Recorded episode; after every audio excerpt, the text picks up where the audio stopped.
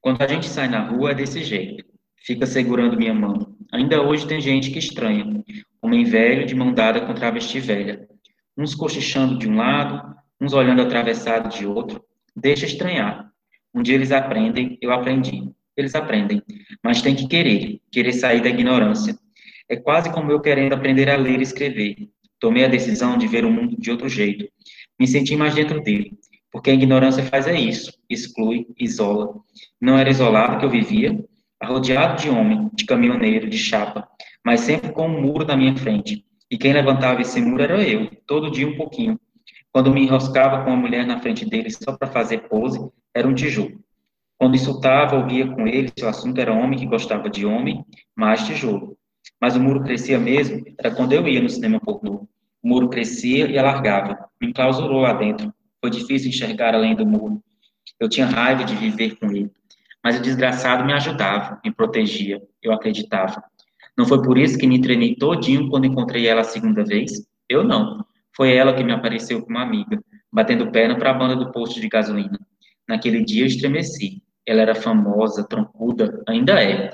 Avistei de longe, andava com os tamancos bem um palmo de sola, que veio foi fazendo terremoto. Maravilha, que veio foi fazendo terremoto. É, é, isso aqui é lindo, né? Para abalar o muro, né? Para abalar as estruturas do Raimundo. Tem que ser. Maravilhoso.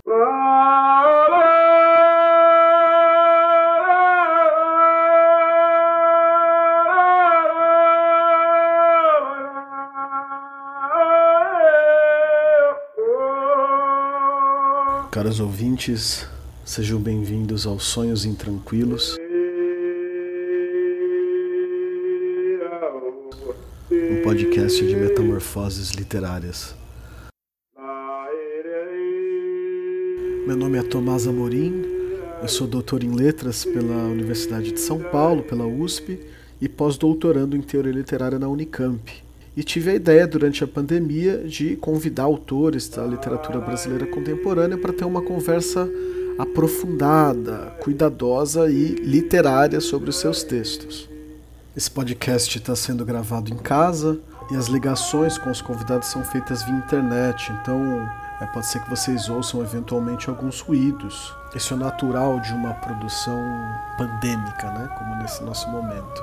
E nesse quinto episódio, do podcast eu converso com Stênio Gardel, né, criando um contraste até com o último episódio, que foi com Regis Bonvitino, é, um poeta estabelecido. Né?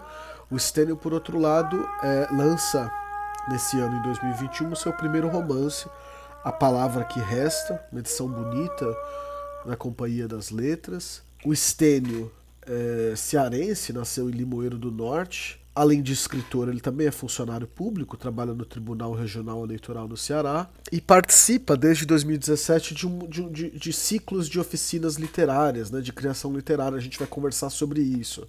Ele já participou de algumas coletâneas, fruto dessas, dessas oficinas, coletâneas de contos, mas a palavra de resta, que resta, como eu disse, é o seu primeiro romance. E é uma bela estreia, né? É um, é um romance que, que me deixou muito tocado. Tem um trabalho com a palavra muito sensível é sempre impressionante quando um livro que trata de, de violências estruturantes na sociedade consegue não só reproduzir essas violências, mas explicá-las, né? E, e, sensibilizar o leitor. Então, essa jornada que a gente faz com o Raimundo, né?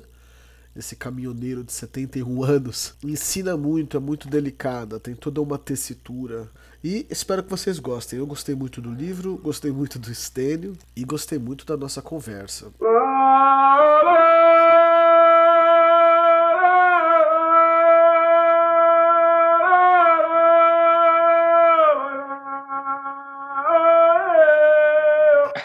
Ô, ô Estênio, muito obrigado, viu, por, por aceitar falar comigo. Acho que eu dei sorte porque eu, eu li o livro antes de você ficar famoso. Já já você não vai conseguir mais nem dar entrevista de tão. Ah, não! não, que é isso? Uh, de forma nenhuma. É, eu estou gostando muito dessa, dessa interação com, com os leitores e estou assim atendo e, e, converso com eles com, com muita alegria. Assim, vai ser vai ser bem legal queria, é isso, começar agradecendo, é, parabenizar também, porque é um trabalho excepcional, assim, é um trabalho muito fresco, muito... Ah, que é isso. Eu acho que é, é um sinal de, de saúde da, do nosso momento literário. Não sei o que você acha. É, eu acho em oposição à, à doença, né, que, a, que, a, que o nosso mundo tem enfrentado. E se a gente for pensar especificamente no Brasil, de forma mais grave ainda, né, por outras coisas, né, que vão além da doença mesmo. Então, eu fico muito feliz de receber esse teu, esse teu feedback, assim, é, é um retorno muito bom que eu estou recebendo dos, dos leitores e também de resenhas em, em, né, em, em veículos de grande, médio porte, revistas especializadas, enfim. É, e é muito bom tá, estar dentro desse contexto de que você fala, né? Dessa literatura de hoje, assim, eu acho que a gente está lendo textos que eu acho que há algum tempo a gente não leria, com umas vozes, com personagens, com temas sendo abordados, tendo muita relevância, né? Dentro do contexto brasileiro atual como um todo. Então, é, é muito bom estar tá nesse, tá nesse movimento. É, pois é, imagino, né? É uma, é uma coisa de fato histórica, né? É, a gente vai entrar mais nessa questão, assim, dessas, dessas vozes outras, né? Ou dessas vozes que foram transformadas em outro, porque era uma voz muito específica que falava antes, né? A gente vai falar um pouco sobre isso. Antes eu queria te perguntar um pouco da sua experiência de, de tanto de escritor como de leitor, porque salvo engano, o, a palavra que resta é o seu primeiro romance, né? Isso, é. É, antes da palavra que resta, eu tenho, eu, eu escrevi alguns contos que foram publicados em, em coletâneas, né, com outros colegas escritores, assim, né. São quatro coletâneas e dessas três uh, foram resultado das dos ateliês de narrativas da Socorro Acioli, né. É, ela, ela inclusive escreve na, na contracapa do livro, né? Isso, exato. E assim, né, eu, eu encontrei o ateliê e os cursos da Socorro e, e me ajudaram e foi um, uma sorte muito grande. E uma que eu publiquei com colegas escritores de um coletivo aqui de Fortaleza, o coletivo Delirantes.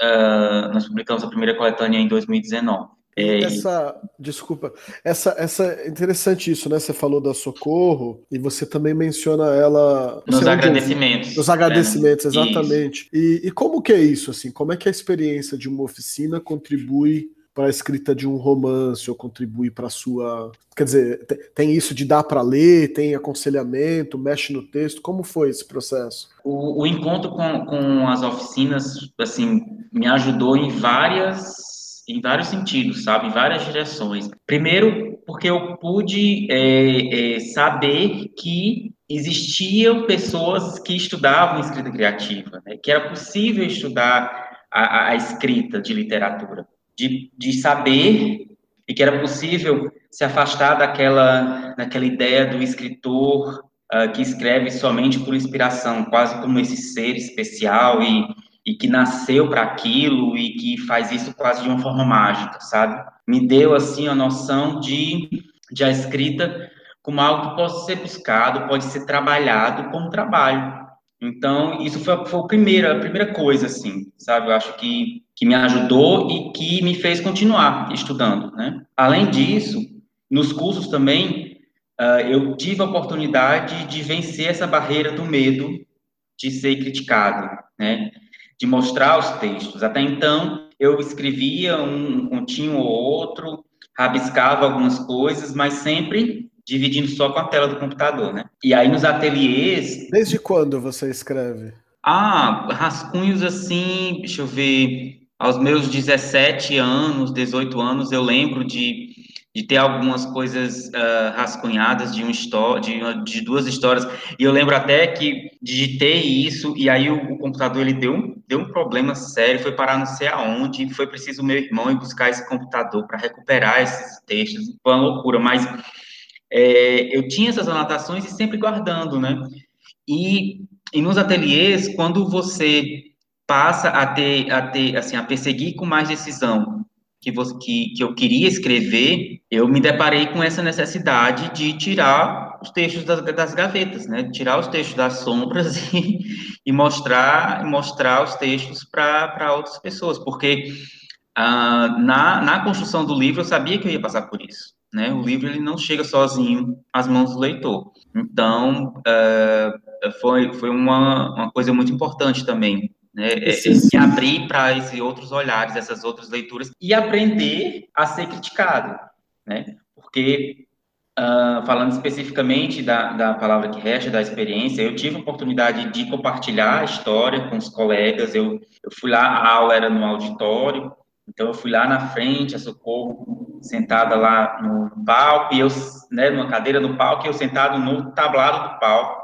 Eu apresentei a história para os colegas, para ela, e ali já houve uma primeira avaliação, mas não avaliação no sentido negativo, assim, já houve, primeiro, já houve os primeiros feedbacks. Né? E depois disso, teve a escrita e a Socorro foi a primeira leitora. Então, ela já me devolveu com anotações, com sugestões, e, isso foi, foi amadurecimento para mim, né? Foi, foi novidade ter o texto assim avaliado e, e, já de cara ser avaliado por um escritor experiente, né? Como a Socorro Aciola. Então, foi Isso exige uma certa esse... confiança, né, no outro para deixar o outro te ler e te, e te propor, né? E sim, te corrigir.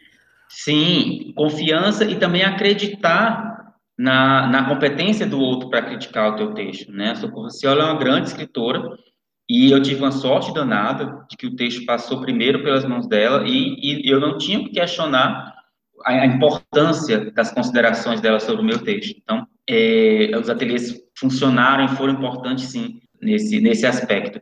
E foi só o começo, né? Porque depois o livro passou por outras leituras, passou por uma leitura crítica, e depois teve a leitura da, da editora, da Júlia Busso, na Companhia das Letras. Um colega dela também, o Fernando Rinaldi, também leu o texto. Passou por várias mãos, né? Isso, exato. E esses, esses personagens, Estênio, o Raimundo, né, a Suzane, é, eles já, já apareciam em outras histórias? Nesses contos de que você uhum. guardava ou não? Não, não esse, é, esse texto todinho é deles, assim. Ah, eles, é, é, eles são especiais para o romance mesmo. Assim. Entendi. Ótimo, é legal essa conversa sobre as oficinas, né? Porque eu concordo com você. A gente ainda tem no Brasil uma ideia muito. É, no fundo é pouco profissional do ofício do escritor, como se de fato escrever fosse uma coisa assim que você nasce com o gene da escrita e não como algo que pode ser treinado, aprimorado é, em espaços para isso, né? As oficinas no Brasil, se eu não me engano, acho que até hoje a gente ainda não tem curso de escrita criativa nas faculdades de letras, que é uma coisa uhum. quase que banal nos Estados Unidos já. É. E aqui a ah. gente faz essa separação, né? Entre os que leem e os que escrevem, não, não tem uma troca. É, há, há, cursos assim, eu acho, eu não sei de graduação, mas de pós-graduação a gente tem, né? Tem um curso na, na PUC do Rio Grande do Sul, que já é bem tradicional. Ah, sim. A Socorro, a Socorro Acioli, ela já está, uh, ah, ela teve, ela fe, coordenou uma especialização na Faculdade Farias Brito, aqui de Fortaleza, e está coordenando outras novas turmas na Unifor, Universidade de Fortaleza. Então, assim, são são, são exemplos mesmo, assim, de, né, dessa, dessa inserção da, da, da, escrita criativa na academia, que eu acho que, que, que assim, vai servir, vai servir não, é, vai ajudar, digamos assim, a legitimar esse trabalho, né, que às vezes as pessoas veem até com um, certa, um certo ranço, assim, exatamente por causa da ideia do escritor gênio, né, ah, mas é, o escritor nasce sabendo, então, não sei se é bem assim. E eu acho que esses cursos, essas iniciativas, é, vão, vão ajudar a desfazer esse, né, essa, essa áurea. E a mesma coisa a circulação também, né? Eu fico feliz de ver que agora finalmente parece que a gente tem. Alguém lança um livro, se leva ele numa livraria para ele falar, para ele ter também um contato com o leitor. Não é uma coisa é, não tem um abismo mais que tinha uhum. antigamente, né? A gente vê, a gente conhece, às vezes a gente segue nas redes sociais. Exato, é, a gente, a gente conversa. Eu tive a oportunidade, por exemplo, de encontrar Walter Ugumãe, Marcelino Freire na Bienal, na Bienal de 2017 aqui. Então, é, sim, com certeza, o, o escritor está mais próximo do leitor, né? Mesmo nesse tempo de pandemia, a gente também está mais, tá mais próximo. Eu tenho participado de clubes de, clubes de leitura, até de uma aula de universidade, olha que bacana, né? É, uma, isso, é, isso é aula... é, fundamental, uma literatura viva, né? Não uma literatura só de autores mortos. Exato, do, do momento. Eu, eu achei incrível, fiquei muito surpreso com, a, com o convite da Federal de, de Jataí, e, e, e, foi muito bom ver o livro uh, uh, sendo, assim, está, está constando da bibliografia da, da cadeira, da emenda da cadeira, eu achei isso fantástico, assim, não, não só porque é o meu livro, mas por isso que você falou, de ver o livro, um livro de agora, né, é, sendo, sendo tratado, assim, na sala de aula de uma universidade. Eu vou, vou, a gente vai entrando agora devagarzinho no, no texto, né, no livro.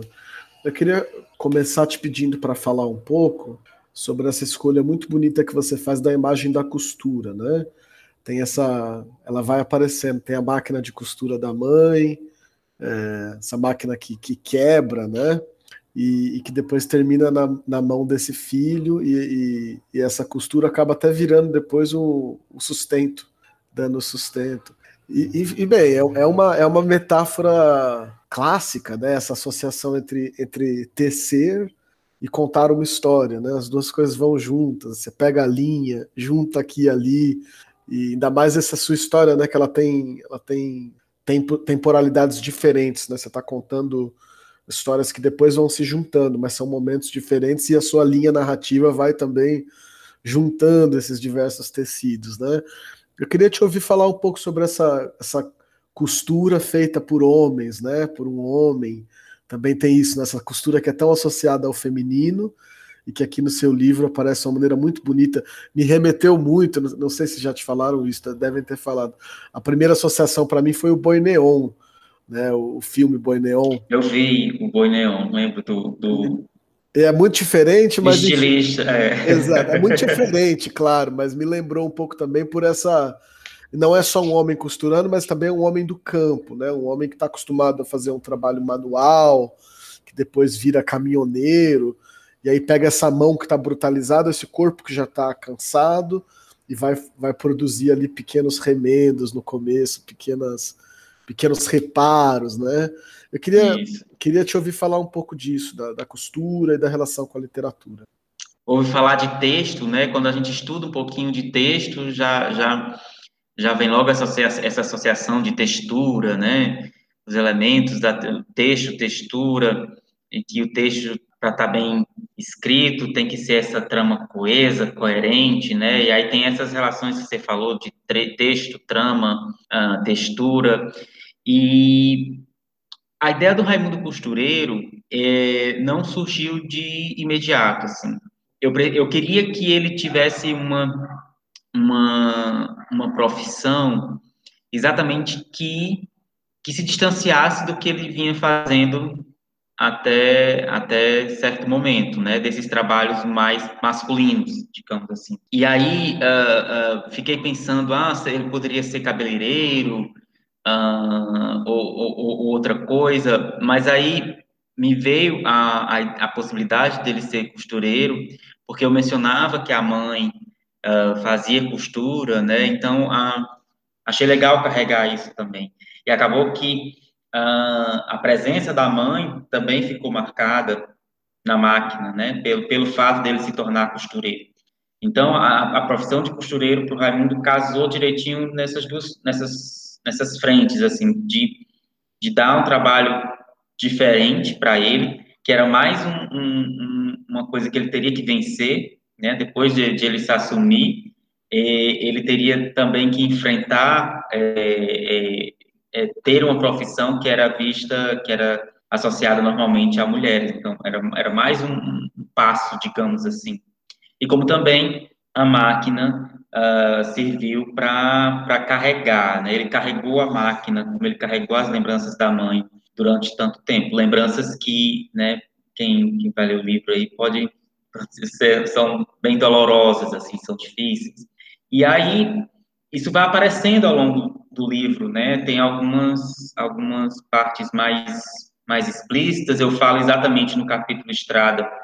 Eu falo, é, é, né, o Raimundo fala que a, a, a saudade, que ele, a lembrança que ele tem da mãe não se partiu ainda, né? Tá, eles se afastaram, mas é, como se a lembrança estivesse se afinando cada vez mais, mas é, a dele não se partiu, ele está segurando ainda a, a, lembrança da mãe, um nó cego em volta do peito. Então, isso é uma, uma referência mais explícita, mas é, a postura e, e esse esse ligar, né, essa, essas linhas vão aparecendo ao longo do, do texto assim, formas às vezes mais mais sutis. É muito, é muito bonito essa, o, a costura no enredo, né? Isso, enredada no enredo. E é, é, é um pouco, é um pouco metalinguístico, eu acho, né? Sim. Também. Essa, é, é engraçado, né? Isso dele no começo ele não não se assume também como costureiro, precisa ser é, a outra pessoa que vai fazer a fachada de costureira, pra, porque também senão não iam confiar nele como costureiro, também tem isso. Né? É, como ele começa, né? Ele Ali começa. fazendo os trabalhos da dona Solange para até criar coragem e, e, até que as pessoas também criem coragem de chegar nele, porque tem isso também, né? De contrato, de chegar, de, de, de vê-lo e de aceitá-lo como um profissional, como um costureiro. É, essa, essa, é uma, essa, essa violência social, né? Que está no livro o tempo todo. Uma coisa que eu gostei do livro é que o livro ele não delimita muito bem os, os, os vilões, né?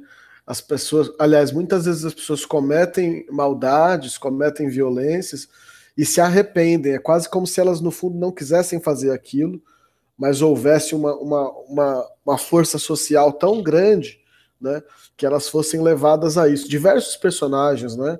Os pais, o próprio Raimundo, e, e fiquei pensando muito na figura das mães, né?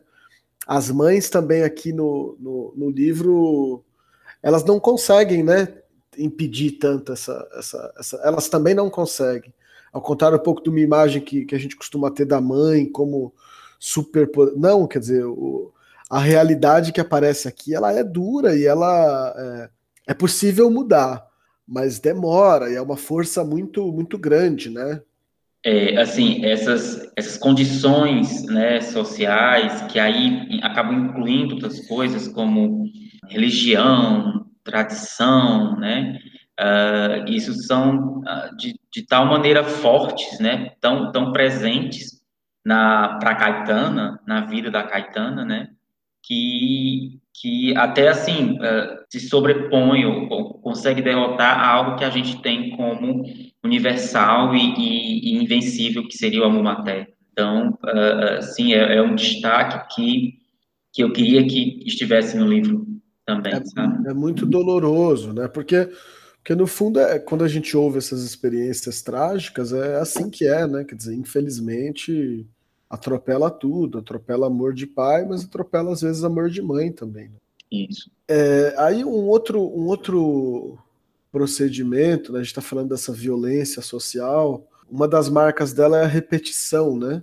E aqui no livro a gente, a gente vê é, duas gerações, mais ou menos, que passam por coisas muito graves e que, e que se repetem com diferença, mas se repetem, né? Essa figura do tio que é, é, muito, é muito impressionante, né? Queria que você falasse um pouco sobre essa, essa na, na verdade, vou, vou, já emendar também, porque acho, acho que foi uma escolha muito, muito bem feita. Essas, eu comecei falando antes dessas diversas temporalidades do livro, né?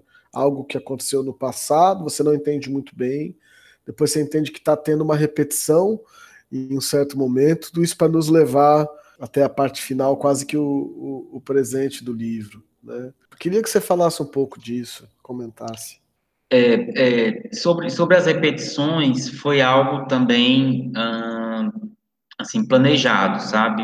É, é quando é, eu decidi que, que queria mostrar um pouco da história do, do pai do Raimundo, é, eu queria um, um acontecimento, uma, um, alguns eventos que, que fossem assim vistos uh, como o passado do que estava acontecendo com o Raimundo, sabe? Um, uma, com outra vida, com, com outras pessoas, mas uma, um, assim que o que estava acontecendo com o Raimundo era repercussão, né? Era é, do que tinha acontecido já antes e com certeza aconteceu antes do, desse outro antes. Exato. Então, Isso, essa, é, é, a gente tem a impressão de quase que é uma violência ancestral, assim, que parece que vem de Caim e Abel, assim, uma e, e, e é muito triste e ao mesmo tempo realista ver que o, o, pai dele não consegue superar isso, né? Quer dizer que... Exato, tá, tá enraizado de, de uma forma muito, uh, muito profunda, né? e o pai do Raimundo, em determinado momento, até que ele, que ele consegue se relacionar bem com o irmão, né? Em determinado momento, há ali um ensaio de, de aceitação do, da homossexualidade do irmão, é, ainda com, com reservas, né? Com, com medos, mas, mas há, há, há, esse início, e, e, e aí vem que se sucede depois, eu estou tentando tomar cuidado para não dar muito spoiler, não sei se o pessoal... É você, é você quem sabe, acho que os nossos ouvintes, eles já estão meio avisados de que... De que tem. Como ter um, um, um, debate muito aprofundado sem, sem revelar uma coisinha ou outra. Mas aí fica por sua conta, o que você quiser contar. Tá bom. Então, assim, uh, tem essa relação com o irmão, e aí o que, que se sucede depois uh, com, com, com, a vida do, do tio do Raimundo, marca profundamente o Damião, né, que é o pai do Raimundo. E isso uh, permanece e se amplifica na relação do, do Damião com, com Raimundo e novo e volta a se repetir, volta a repercutir com o próprio Raimundo, né? Por, por, um momento a gente acha que o pai dele vai, vai conseguir não repetir essa porque ele viu o irmão, né? E ele viu que, como você falou, não tinha nada demais, quer dizer, era problemático, mas dava para viver, não era grave, né? E talvez aquele acontecimento também tão grave é que marque ele também, e, né? Impressionante. É, e, e, que talvez tenha uh, uh, uh, destruído, né, é. a, a, essa, essa nova visão que ele estava tentando construir. É. E, e, assim, e, e, o Raimundo também repete, né? O Raimundo também insiste nessa, nessa, nessa violência sendo ele homossexual, né? E acaba cometendo ato, ato transfóbico. Então, é, esse, essa ideia de ciclo, né, e de repetição é, é, foi, algo, foi algo planejado, sim. E com relação às idas e vindas no tempo, é, eu sabia desde o início que eu não ia contar uma história linear. Eu acho que nenhum dos, dos meus textos é linear. Assim. Por quê? Eu, eu não sei, eu acho que é, é, o, é o tipo de texto que eu mais gosto de ler. Eu não gosto de histórias muito lineares. Eu, eu gosto de histórias que desafiam essa a noção de tempo. Eu acho que a literatura é um lugar que a gente pode derrotar o tempo, assim, a gente quebra, faz o que quiser com o tempo. E isso é incrível, porque na vida real a gente, né, ele nos submete e, e, invariavelmente, assim, na literatura não. Então, é, é o tipo de leitura que eu gosto. E nos meus textos uh, vem assim quase como algo espontâneo mesmo, assim, sabe? Eu não escrevo uma linha cronológica sempre positiva, assim, eu vou e volto. E, e, você deve ter visto, às vezes, até mesmo no mesmo parágrafo, né? Às vezes eu faço, coloco alguns diálogos que são de cenas e tempos diferentes daquele momento que está sendo narrado. Então, é algo que vem mesmo durante a escrita, sabe? Claro, depois de algumas, depois de um certo material já escrito, a gente tinha que tomar cuidado para também não ficar algo uh, descontrolado demais e que pudesse né, fazer o leitor uh, ficar muito confuso e se perder. Então, em determinado momento, eu tive que ter controle sobre, sobre né, as ocorrências, sobre quando que eu ia fazer essa volta no tempo e depois retomar. Eu também tive a, que ter a preocupação de como marcar isso textualmente, né? Nas retomadas, por exemplo, inici, reiniciando um parágrafo com letra minúscula e sem recuo, ou dentro de, de, do quando eu estou narrando monólogos do Raimundo, é, quando eu insiro falas que são de outra época, eu inicio com letra maiúscula, também para marcar. Então, uh, são essas duas, tem essas duas facetas, assim, a parte espontânea que vem quando estou escrevendo vem aquela, aquele diálogo que é de outra época, mas que eu sei que está ali, e aí depois de um tempo eu tenho que ir controlando essas ocorrências para deixar o texto com algum, algum tipo de, de uniformidade, assim, de, de consistência, né? porque senão ele fica frouxo demais e aí o leitor não, não, não, não conseguiria identificar o que ele precisa para fazer a leitura. É legal, você já antecipou um pouco a próxima pergunta, que era justo sobre essas, essas, esses recursos que você usa, né? Você falou letra minúscula, recuo, e é, e é, interessante, né? Quando a gente, a gente pega o livro, a gente não tem imediatamente a impressão de que é esse tipo de livro, assim. Então acho que a primeira vez que a gente vê o recuo, assim, a gente pensa, não, mas O pessoal da Companhia das Letras aqui, acho que comeu bola aqui na diagramação. e depois você vai percebendo que não, isso são marcas do narrador para indicar para gente justa a questão da temporalidade, né? Isso é que eu acho é, mais interessante, porque tanto nos, nos monólogos, quando ele está se lembrando, né? Mas também durante os diálogos, você insere essa outra temporalidade. Então, então tem, tem também um efeito quase teatral, dramático, de o personagem fala uma coisa, o outro lembra de uma coisa em uma pequena frase, aí está recuado, aí ele responde algo, o outro responde, aí tem mais uma pequena lembrança, ou uma. É, não só lembranças, né, mas pensamentos também. É como se você estivesse usando linhas de cores diferentes no meio do texto uhum. e usasse essa, essas marcações visuais para nos, nos ajudar, né? É, assim, boa parte do, do texto é muito, é muita, assim, são, é, é composto muito das, das palavras internalizadas do Raimundo, né? Uh, isso é, é, é, boa, grande, toma grande parte do, do, do texto mesmo. Então, é, mesmo quando está havendo o diálogo, né, em que ele se expressa, é, eu, achei, eu achei legal essa ideia de, de, mesmo nessa expressão, eu ter momentos em que eu mostrasse o que estava internalizado nele. Né? E é aí que há a suspensão, às vezes, do diálogo, e aí entra uma coisa que ele está pensando. Né? Eu lembro muito, é, um exemplo disso, é o diálogo que ele tem com o pai, no capítulo, é, acho que é Fogo Impotente, né? É um diálogo até longo que ele tem com o pai, e isso acontece, o pai fala uma coisa, e aí ele não é interrompido, mas no texto há uma certa suspensão, e aí a gente vê o que o Raimundo está pensando enquanto o pai está falando. É, né? Você consegue criar um efeito de simultaneidade da cena. Exato. É, aí agora eu vou, eu vou te, te fazer uma pergunta um pouco, um pouco talvez capciosa, mas tem, tem a ver com isso que a gente está falando, né?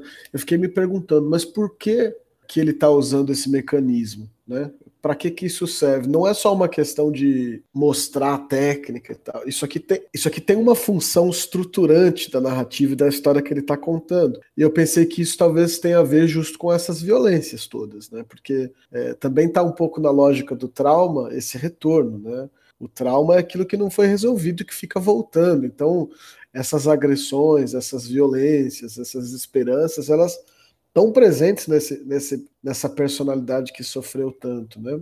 E aí, é, no começo a gente estava falando né, sobre como a literatura contemporânea apresenta personagens e vozes de personagens é, que não são homens brancos, para dizer de forma resumida, né? E que não são homens brancos heterossexuais, para pensar também os personagens aqui do seu livro. E eu fiquei pensando, né? É, porque não basta, quer dizer, acho que você concorda comigo, não basta escrever a história de um sertanejo homossexual. Só isso não basta para a diversidade. Quer dizer, essas questões, na minha, na minha visão, exigem novas formas literárias também. Elas exigem procedimentos literários. E a gente vê isso muito no, no Torto Arado, tem uma entidade que narra porque precisa, né? No livro da onça, da, da Micheline, também tem uma série de procedimentos ali, porque não se pode contar aquela história como um romance do século XIX, né? Uhum. E aqui fiquei pensando, né? Quer dizer, essa, essa experiência dramática da homofobia dentro da família, violência na cidade, se talvez justo, justo essa, essa, essa temporalidade tão intrincada, tão enredada sua, talvez fosse uma maneira de de tentar dar conta né, do que seria um, um personagem, esse personagem, né, esse, esse homem do campo homossexual contando a sua própria história. Você vê que eu estou indo longe na minha interpretação, não precisa concordar, mas queria só te ouvir falar sobre isso, sobre como não, não é só o tema, né? Quer dizer, não, porque se fala muito hoje em dia em literatura gay, literatura negra, literatura de mulheres. Tá bom, mas, mas e o texto? Quer dizer, como é que essas questões surgem no texto? Queria te ouvir falar sobre isso. É, eu, concordo com você, e, e, assim, não, não só é essa literatura uh, temática, digamos assim, mas eu acho que o texto literário, de uma forma geral, ele, ele se funda muito pela forma como se conta, e não só pelo que se conta, né? Então, é, eu, eu dou muito valor a, a, a esse como contar, a essa forma, a estrutura narrativa, ao narrador, a, a, ao tratamento do tempo narrativo.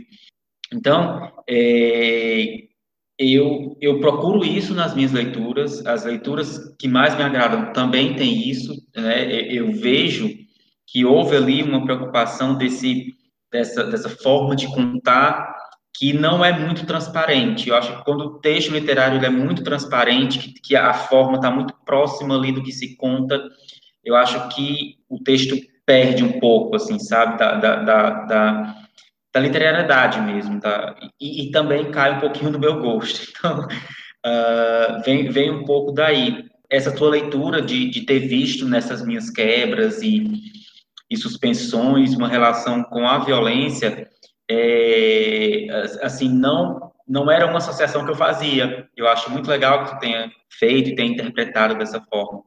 Mas, assim, na, nas, nas minhas leituras, ou na minha perspectiva de autor até, é, eu vejo muito essa, essa questão como uma forma de conta, como a forma de contar a história desse homem que, que começa aos 71 anos aprendendo a ler e escrever. Então, daí a gente já, já, já, já tem uma primeira, uma primeira questão, né? O livro começa com um homem idoso.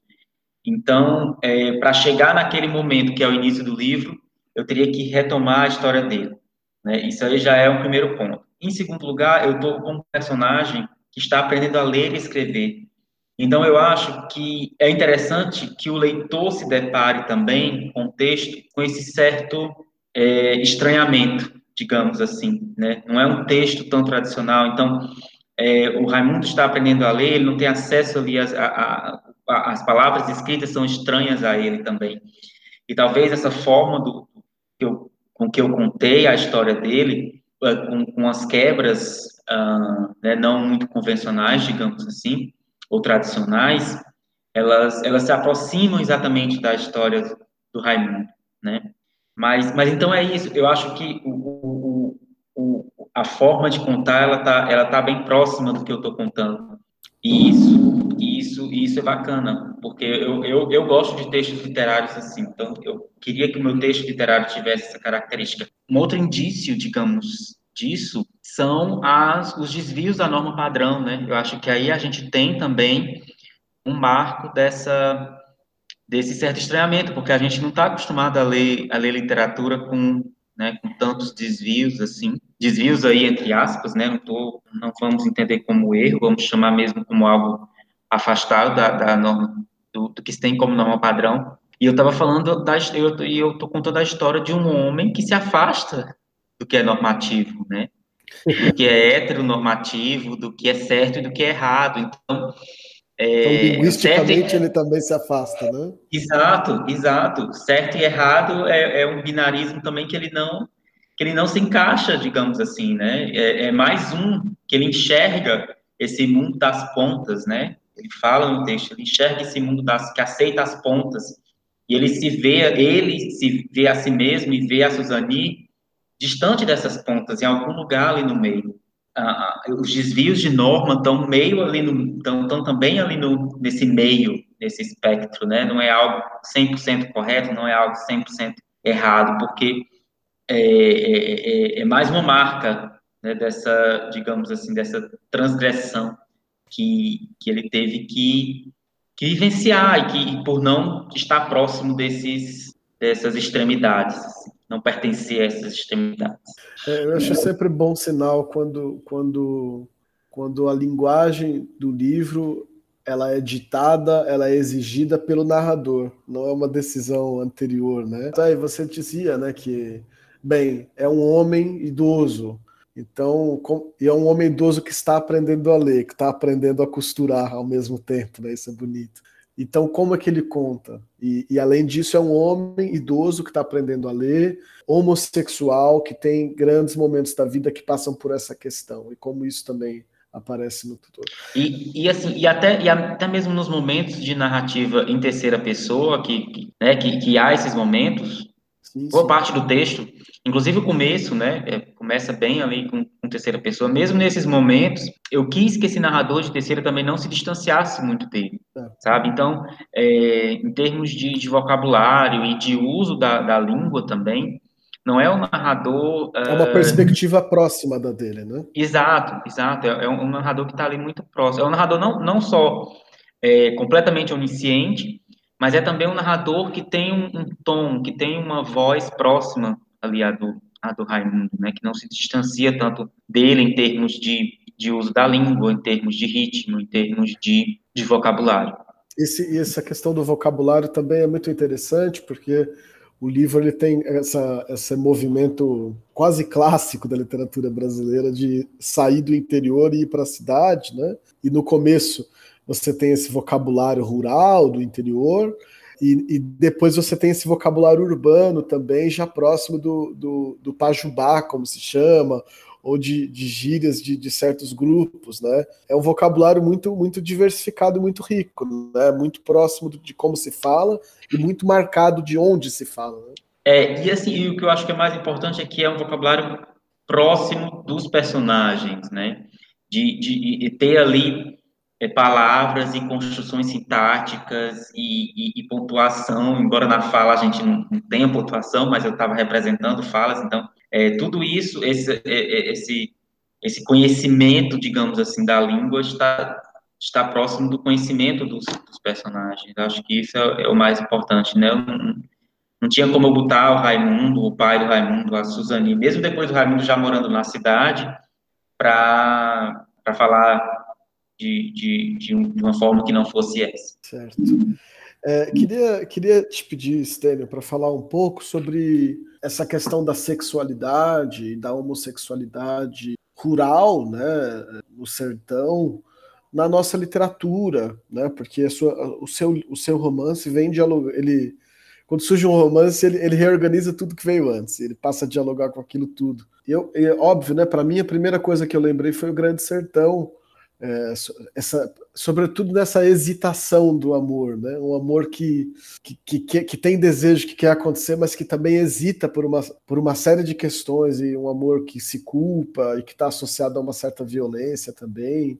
É, mas, mas, quer dizer, e na época foi lido de uma outra maneira, tanto que precisava ser mulher, não podia ser dois homens, o Grande Sertão. Acho que esse é o grande problema do livro, talvez, é um, um livro sagrado, mas, mas é o grande problema, é quase uma pena que fosse uma mulher, né? É, mas no fundo, no fundo não é uma mulher. Eu acho que, pelo menos a leitura que eu faço do Grande Sertão é essa. No fundo, é, é. Ele, ele, ele, ele, ele não se sentiu atraído e, e, e gostando de uma mulher, né? Exato. Eu, eu acho. Não, não, não, tinha como ele se apaixonar por uma mulher. É, e é muito interessante como, como agora a gente vê essas coisas, né? Na época não se via assim, claro. É, que queria te pedir para falar um pouco sobre isso, essa, essa afetividade homossexual, homoafetiva, homoerótica, ela sempre teve na nossa literatura e a gente que não via, é, ou o seu livro é, é, ou seu livro está apresentando isso para a gente a primeira vez? Eu não sei como, como que esse livro dialoga com, com outras histórias. Não, eu não, eu não, não, não vejo que, que o meu livro seja uh, seja assim total novidade em tratar de homossexualidade. Né? Se a gente pensar, é, Adolfo caminha com o bom crioulo, né? No, no começo do século XX, já era século XX, acho que sim. É, já tem ali um protagonista, protagonista uh, homossexual, né, e, e, negro, e então uh, não tem como dizer que o meu livro é novidade. A gente tem já exemplos, né, de, de que apareceram já há muito tempo e que vem com o Grande Sertão Veredas. É, a gente tem também Caio Fernando Abreu, eu acho que é uma grande referência de já, já trazer os personagens trazer personagens claramente homoafetivos e também que passavam, passaram por questões de, é, de violência. Uh, mesmo mais recentemente, assim, uh, eu consigo lembrar de Alexandre Vidal Porto, que tem também nos seus livros. A gente tem também o Silviano Santiago, não, não tão de agora, mas o Stella Manhattan, que tem uma, uma protagonista trans. Então, é, o meu livro, ele, ele, não vem assim, é o primeiro a tratar disso, né? Mas talvez, é, eu acho que, que ele traga um, uma certa uma certa novidade nessa forma de contar. E talvez por ter ido, por ter se, por ter se apropriado tanto do interior do personagem, sabe? Do que se passa, né? o, o Raimundo elabora tudo e a gente vê como ele está elaborando as coisas, como que ele está recebendo o preconceito, como que ele está recebendo a violência, como que ele está lidando com isso, como que ele devolve o, o, o que ele está experimentando para o mundo. Então, é, é, essa forma de contar talvez uh, uh, seja um pouco diferente, traga um certo frescor, como você falou no começo, para o meu livro. Né? Mas é, a gente já tem aí personagens, e com certeza eu, eu não conheço todos, falei alguns que eu lembrei. Assim, de, claro, de claro. É, não, isso é muito interessante, né? Como um livro faz a gente pensar em outros e faz a gente pensar em outros de outra de outras maneiras. Né? Oh, lembrei de um aqui clássico também, é o quarto de, de, fugindo da literatura brasileira, mas o quarto de Giovanni também, né? É um, tem ali um pouco do desse desse remoer interno no quarto de Giovanni também, que eu acho que mas é também um personagem, uma relação afetiva já né, de décadas e décadas atrás a gente vai, vai caminhando para o fim da nossa conversa, infelizmente. Eu queria, eu eh, teria mais duas perguntas para te fazer. Uma, eu queria te ouvir falar um pouco mais desse cenário urbano do livro, que também acho que é muito interessante. Essas, esses são e são vários, né? Primeiro a gente tem toda essa essa essa essa vida itinerante dos caminhoneiros, né? Que que vêm, que vão, de dormir dentro do caminhão e de descarregar e coisas assim, que parece que ele passa a maior parte da vida nisso, né? Aí tem esses cinemas, né? Esses lugares em que, em que ele finalmente. Eles são lugares muito ambivalentes, é doloroso, né? No livro a gente vê que é doloroso, porque parece que ele finalmente é permitido a ele gozar, finalmente, mas imediatamente ele sai daí também com esse sentimento de sujeira, né? Que ele não consegue. É, é, Momentaneamente ele está entre, entre, os, entre os seus, né? Mas, mas é ao mesmo tempo uh, um ambiente que, que não deixa marcas, marcas boas para ele, assim, só faz, na verdade, aprofundar uh, as, o, o, sentimento de, de, de não aceitação e tudo, é algo muito, muito rápido, muito momentâneo. E a gente, a gente até vê esse, esse mecanismo conservador muito comum no Brasil, aliás, contemporâneo, né, dessa essa, essa, essa autorrepressão que explode em forma de violência contra o outro, né? Porque no fundo ele está punindo aquela aquela aquela travesti porque ela vive o que ele não tem coragem de viver ou não pode viver, né? É, é ilustrado ali muito e acho que diz muito sobre a nossa sociedade isso, né? Essa essa homofobia é, enfim, é, é, um, é, um, problemão, né? É, é uma, uma coisa que é muito frequente no livro, que é muito marcante e, e que foi assim uh, pensado para a construção do Raimundo, era que uh, durante esse momento da vida em que ele que ele se escondeu, né, que ele não não se aceitou, ele seria guiado por duas coisas, basicamente: medo e vergonha. E, e essa questão do medo, é, eu lembro, conversando com a Socorro Racioli, é, a gente estava discutindo um aspecto e, e, ela trouxe essa questão do medo e me disse, olha, o, o medo faz as pessoas fazerem coisas impensáveis. Assim. Então, é pelo medo e é pela vergonha que o Raimundo faz o que ele faz. E não, não há erro nosso em, em pensar que realmente é, uh, o medo que guardamos e a, e a vergonha que guardamos é, é, é, se, re, se, se, reflete em atos uh, impensáveis, né, em atos violentos, em, em preconceito. É, meio que meio que pensando assim, eu, eu não posso ser assim, você também não tem o direito de ser assim. Acho que tem esse lado também, né? E, e a pessoa se vê de alguma forma uh, uh, muito estranha, uh, ofendida, invadida. Né? Eu acho que isso também foi, faz parte do que, do, assim, dos sentimentos que levaram Raimundo a cometer o que ele, que ele cometeu, né? o ato, ato de, de transfobia. É, ao mas ao mesmo tempo, né, o livro também tem possibilidades, né? Tem possibilidades de, de novas configurações, de novas alianças. É muito bonito isso, essa quando depois desse ato de violência vem um ato de misericórdia, vem um ato de acolhimento, de, de encontrar ali aliadas. É, e eu fiquei pensando sobre isso, né? Também é muito um livro sobre família e sobre, na verdade, o fim de uma de, da possibilidade de uma família. A gente vê isso no caso do tio, depois a gente vê isso no caso dele. É, a família dele, o pai e a mãe, aquela, aquela casa destruída por essa expulsão do filho, eles nunca mais vão. Assim como a, a casa do anterior havia sido destruída uhum. também, né? É, nesse momento, para esses personagens, não, não existe a possibilidade de, de se unirem, de. Quer dizer, isso, isso não, tá, não é possível. Parece que naquele território esses dois homens não vão poder viver é, em paz, né? É, mas na cidade, quer dizer, ele não encontra uma ele não encontra uma família no sentido tradicional, mas ele encontra uma casa, ele encontra amigos e amigas e ele consegue ali recriar uma outros modos de afetividade que não passam por essa forma família, né? Isso, é, você falou das casas destruídas, né? E é interessante que o Raimundo, ele era chapa de caminhoneiro, viajando pelo mundo, não tinha, não tinha uma casa, né? Um canto certo.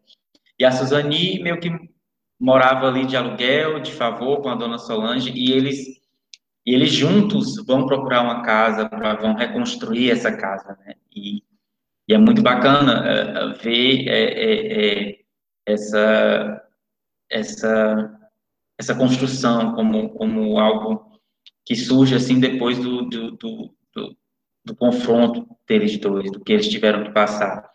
E é como se ali o Raimundo tivesse pela primeira vez, depois que saiu de casa, ou até se a gente extrapolar um pouco, mesmo dentro de casa, é a primeira vez que ele está realmente né, construindo, construindo a, a, a, sua família, a própria casa. Com exceção da irmã, que ele sempre pôde contar como como o pilar uh, restante resistente dessa casa né, foi destruída.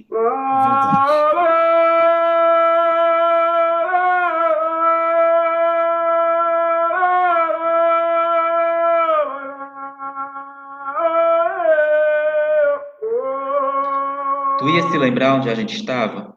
Do que aconteceu aquele dia? Eu ia te deixar depois da moeda do milho que teve lá em casa. Era de tarde. De repente, tu pegou minha mão, apertou de um jeito, um doer bom, e apertou mais quando apareceu um vulto tremendo na quintura que subia da terra. Uma pessoa de bicicleta vinha na nossa frente.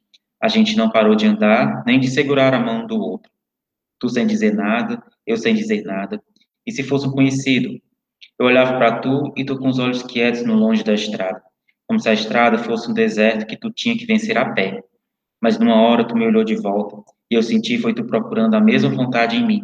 Não sei o que tu viu, mas não soltou minha mão, e eu não soltei a tua. A bicicleta chegou mais perto e deu para ver que era um rapaz com uma moça na garupa. Duas pessoas que iam ver a gente, mas elas não separaram as mãos que tu juntou. Nosso passo ficou mais largo, ou foi a bicicleta que se apressou? Só sei que ela passou por nós voando, um borrão no mundo ao redor. Não deu para saber se era conhecido, mas deu para ouvir, não foi? O rapaz, admirado, perguntar para a moça se ela tinha visto os dois machos de mão dada.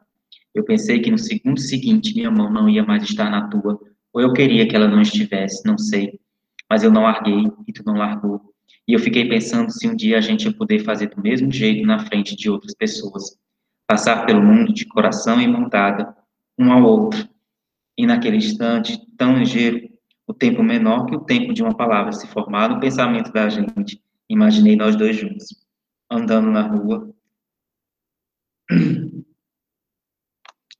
trabalhando, dentro de casa, dentro de uma casa só nossa, uma alegria tão grande, a mesma quando eu estava contigo, só que agora com todo mundo que a gente gosta também. E se tinha chance daquilo que eu estava vendo acontecer, depois da gente se mostrar só para duas pessoas, eu quis voltar para minha casa dali mesmo mostrar para meu pai minha mãe minha irmã. Depois a gente ia na casa fazer a mesma coisa. E tudo que estava escondido se desapertava. Se soltava se a gente ter que se soltar. Depois de um aperto ainda mais forte, Tu me puxou pelo braço para a beira da estrada, e quando a estrada se escondeu atrás do mato, tu segurou minha cabeça nas tuas mãos e me beijou e me abraçou, e não ficou nenhum pedaço do nosso corpo sem sentir o toque dos dedos e da língua um do outro. Depois ficamos sentados um tempo na, na margem daquele caminho de pedra. Tu pegou um graveto e começou a riscar o chão. Tu disse que era teu nome e o meu. Eu te perguntei se era difícil ler e escrever. Ouvi tu me contar da escola, tua cabeça deitada no meu ombro, tua respiração raspando no meu pescoço. Tu me sussurrou se eu queria aprender, que tu me ensinava.